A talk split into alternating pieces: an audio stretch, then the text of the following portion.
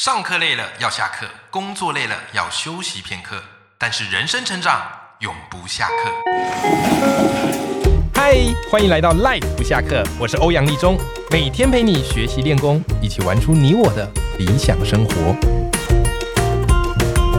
Hello，各位听众朋友，大家好，我是王立忠，欢迎收听《赖不下课》，每天一集不下课，别人休息你上进，累积你的复利成长。好，各位常收听我节目的赖粉们哈，其实呢都知道，哈，我过去呢是高中老师，后来在学校任教十年之后，啊，就决定毅然决然的辞职，好出来创业。不过呢，我后来发现一件事啊，很多的听众朋友呢对我的印象还是停留在好过去的高中老师。好，所以常常我会收到很多的讯息呀、很多的来信呐、就是问我关于教育方面的事。那当然，好，在我能够回答的范围里面啊，我自然而然都会很努力的，好给大家一些我自己的想法。可是你要知道哈，我现在离职哈，大概也已经三年了。哇塞，这个教育的趋势越变越快，所以慢慢我发现有一些来的教育的问题，好，或是听众朋友的来信，哎呦，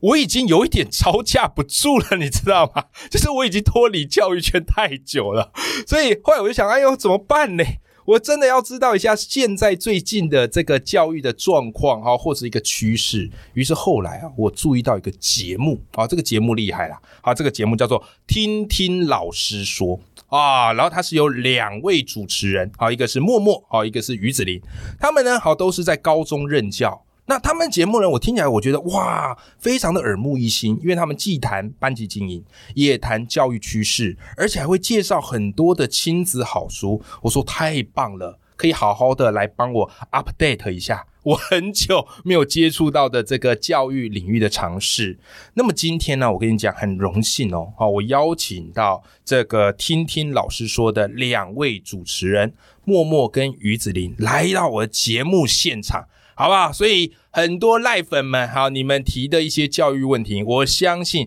在今天的这一集节目都绝对有它的解决方案。OK，好，那我先来欢迎两位今天来我节目的大来宾，默默跟于子林。Hello，你们好。欧阳老师啊好大，家老师好，我是默默。哎。哎，我常听你们节目，然后突然发现，哎，你们出现在我节目，这让我觉得有点不太真实。OK，我们也很常听你的节目，我们 对现在面对面也不太真 实。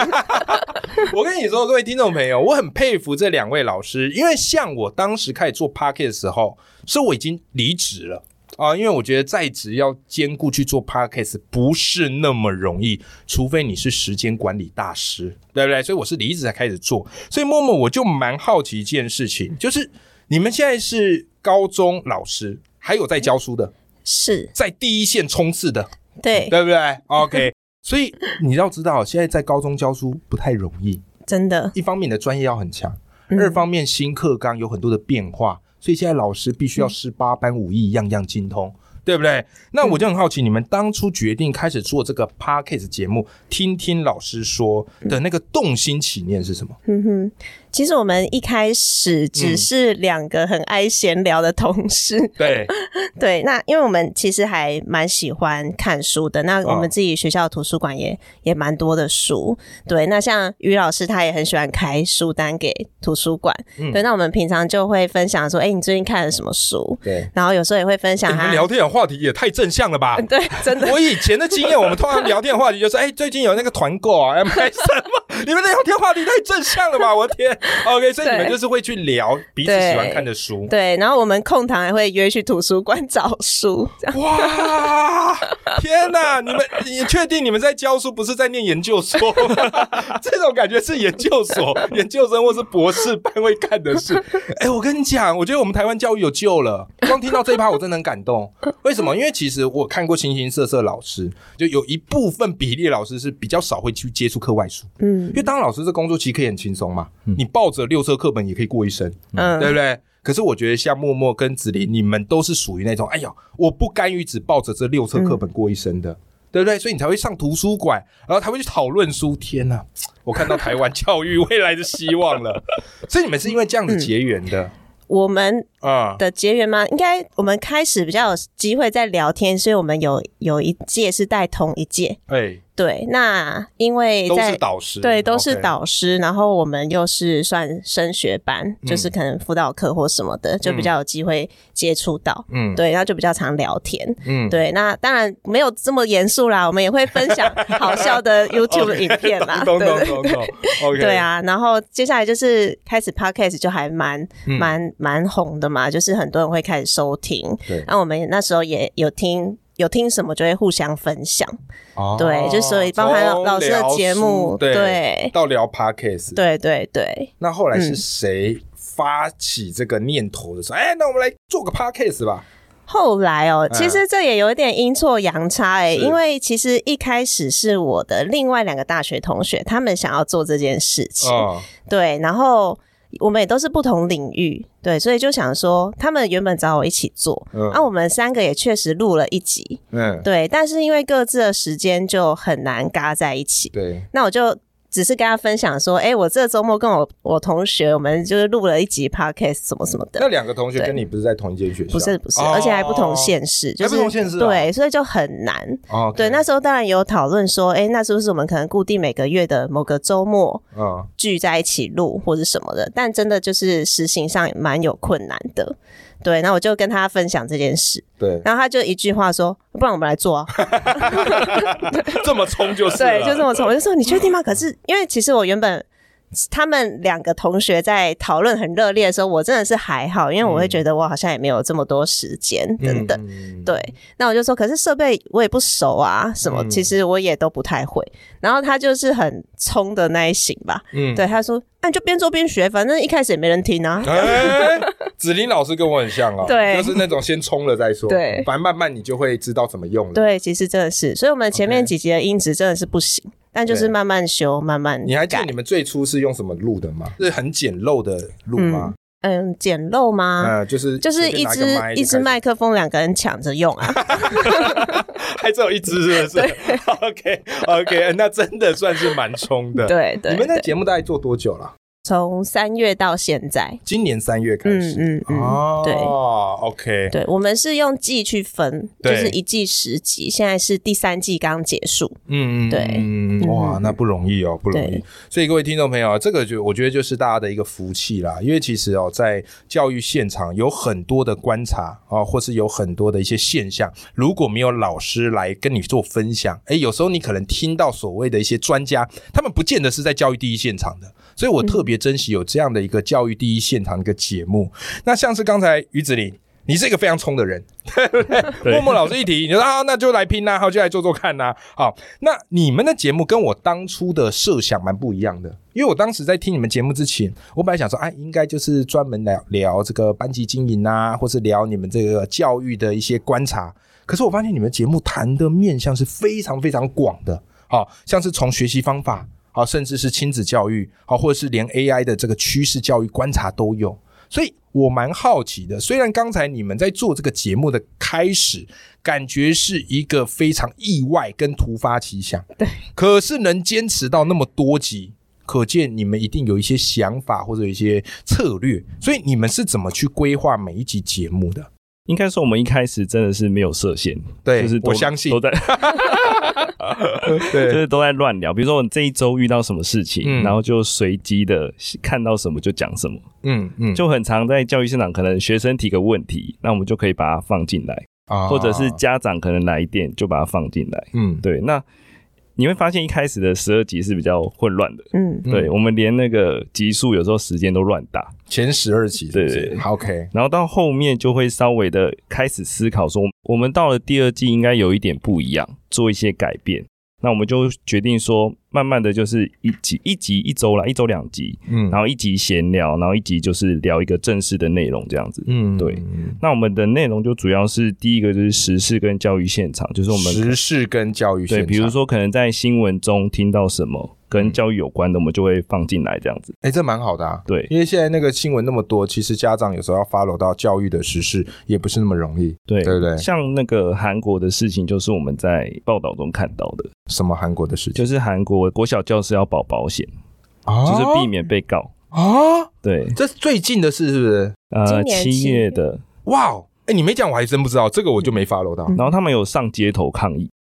老师们上街头，老师们他们是上街不想头被保险他们是觉得教育部应该要帮忙去保护老师，啊，，对，因为他们教育制度上发生了一些问题，然后老师变得很没有保障，是是，对，哦是然后很多是老师甚至就因此轻生，啊，对了解，所以你们就是有去聊这方面的实事，对，然后因为这件事，我们也发现其实台湾也有保险， 真的吗？国国小、国中、高中都有。对哎，我真没注意到，哎，对，因为这件事才发现，对对对对对，因为现在其实是因为在转换嘛，要人本教育，所以哦导致了其实管制方式就变得比较少，然后老师对的手段也变少，常常不时就有看到师生之间的一些冲突啊，对对对不对有些还直接动手啊，哦，破口大骂之类的。所以现在当老师啊，你的这个教学能力要有，我觉得 EQ 反应能力要非常好、哎，对，要温柔而坚定。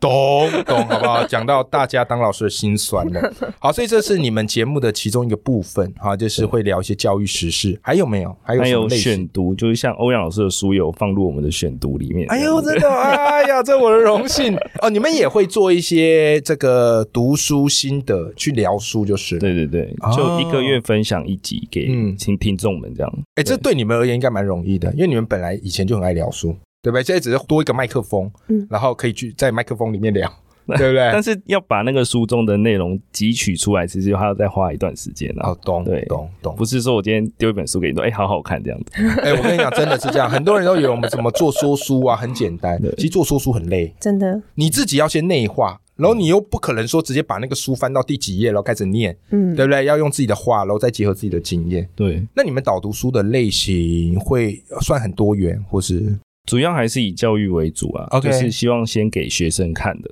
然哦后再慢慢推到家长、嗯然后老师这样子。哎、这一趴我觉得就很适合听众朋友听，因为很多人现在没时间读书啊。那你没时间读书其实没有关系啊，你就听人家读完一本书，然后讲给你听嘛。对对对，这也算是一个很棒的碎片化学习啊，对不对？嗯好，这第二个，那还有吗？其实我们一开始录 podcast 也是有听书的习嗯惯，然后听到书之后就知道说，哎、原来 podcast 是可以做这些事情的。的，因为大家现在比较忙嘛，嗯比较没有时间慢慢的阅读或是慢慢的学习，嗯所以用听的也是一个方法。哦，对了解。那除此之外，你们还会聊什么主题在节目上？就我们最新的第二季开始就有来宾的访谈，就是访谈几个，嗯，比如说像小孩子的爸妈，嗯那他是可能不太想要用三 C 育儿，嗯，就这个太阳饼爸爸，对对对那一集我们也学到蛮多东西的，就是他可能希望孩子们找到自己的兴趣，对，然后无聊的时候就找家长，是是是，对是，因此去让他隔离可能平板啊，或是电视，嗯或是电脑，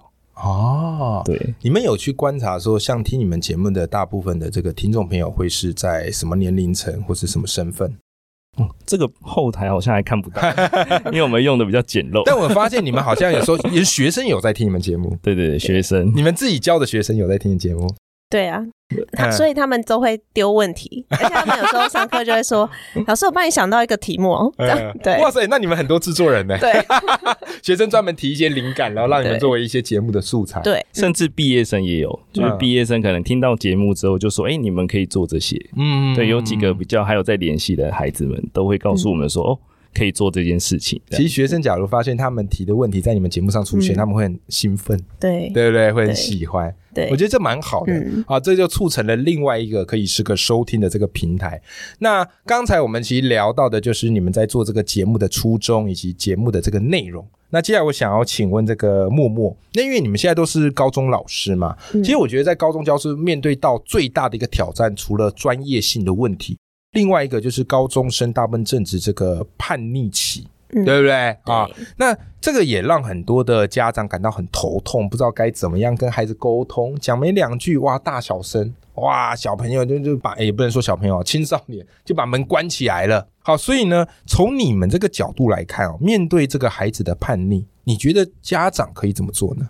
嗯，其实这一个的话，我也是在访谈来宾的时候学到很多，啊对啊，就是再穿插一下，我们会开始做访谈这个节目，是因为我们会遇到很多问题，那我们可能自己身为老师，我们也会去请教前辈的老师。是对，那比方说我们自己有小孩，就我自己有小孩，然后遇到问题，我也会去请教可能小孩年纪比较大的老师、同事们这样子。对，然后我们就发现说，诶，其实有一些问题，那不如就让有经验的人来说。对，就可能是他小孩已经高中啦，那小孩在国中阶段叛逆的时候，他是怎么跟孩子相处的？嗯，这个好，对对对对，那其实这一题的话，我也是在有一集就是访谈、呃家有高中生那一集，对，哦就是他的孩子，就那位老师他的孩子都已经是高中生了，对，对，那我们当时也是也是很想了解说他在处理小孩叛逆的那个过程是怎么去面对的，对对对，那我学到一个很重要的，其实就是倾听他们，对，对，因为高中这个年纪就是不大不小。嗯他其实不是小孩了，但是他的思想又还没完全的成熟。嗯对他可能有他想表达的事，但多数长辈都还是把他们当小孩，的确，会想要去他们又很不想要被当小孩，对，就会对他们就会反抗。他一反抗，大人很容易就会说：“你那态度是怎么样？你那什么态 度好熟悉的对话，？”对， 对我们在办公室也很常听到。嗯，对对，对，但青少年特别讨厌听到这句话， 没错觉，得你就是讲嗯没道理，然后对最后就只好拿身份跟态度来压你，对对不对？我以前小时候也超讨厌听到这种话的，可长大之后我们都很容易一时情急之下、嗯就拿这句话赶快来镇压现场。对所以这句话是不能出口的。是，那假如那个这个青少年讲这个，然后让你觉得很不爽，但是嗯你要跟他沟通，有没有什么样好的话可以来说的啊？我通或常起我的手做势法就是先坐下，嗯坐下来讲，坐下来讲就不会有上对下。那很多哦高中生比我高哎、欸你太 高了，坐下来，对坐下，对， 就是坐下，你会他会觉得我们是平等的，嗯他也会觉得说。老师，你有要听我讲，嗯对，所以我自己带班的风格就是，如果大家有听我们节目，会觉得我不是那种会就是大吼大叫的对那一种，所以也是摸索一段时间才找到自己带班的方式。嗯我都让他们先讲，嗯对他们不爽什么你就先讲，你发泄完嘛，你发泄完我嗯们再好好讲。那他讲完，那叭叭叭叭讲一大堆，发现完之后，你会怎么对他说？ 嗯，这个哦也是在一起学到的，哎，很好啊，我觉得对啊，对因为我们自己在访谈过程也学到好多东西，是，对。嗯，这就叫做，就是在我们最近出的那一集，就是在讲情绪勒索这一个。啊主题对，对，我们请了一个很资深的辅导老师来分享。嗯嗯，对他讲了一个很好用的方式，就是我讯息。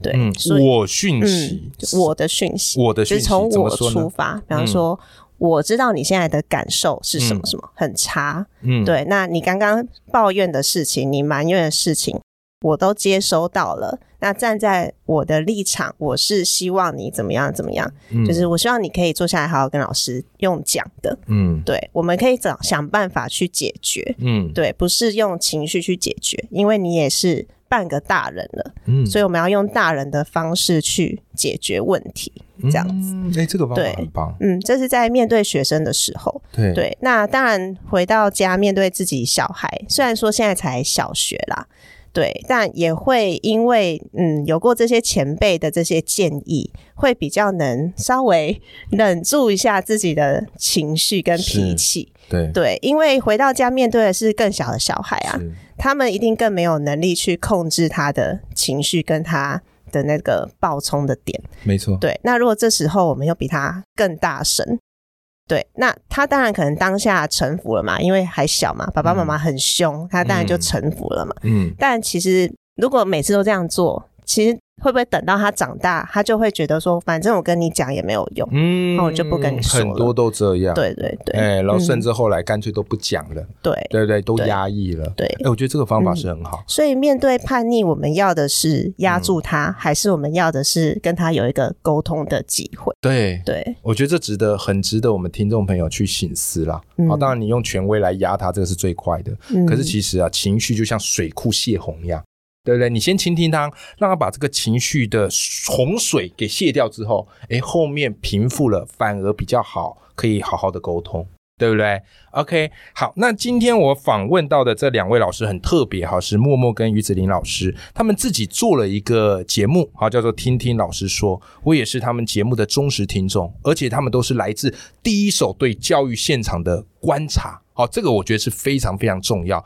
好，所以如果赖粉们哈，你是家长，或者你家里有孩子，或者你本身是老师，那我非常推荐哈，默默跟于子林老师的这个节目，听听老师说。那除了听听老师说之外，如果要 follow 到你们，有没有什么粉砖可以 follow 到？就是我们的 FB 跟 IG 都有听听老师说这个，都叫听听老师对对对说，对所以直接打听听老师说就可以找得到了。 对，连图都一样，连读别无分号。对，对有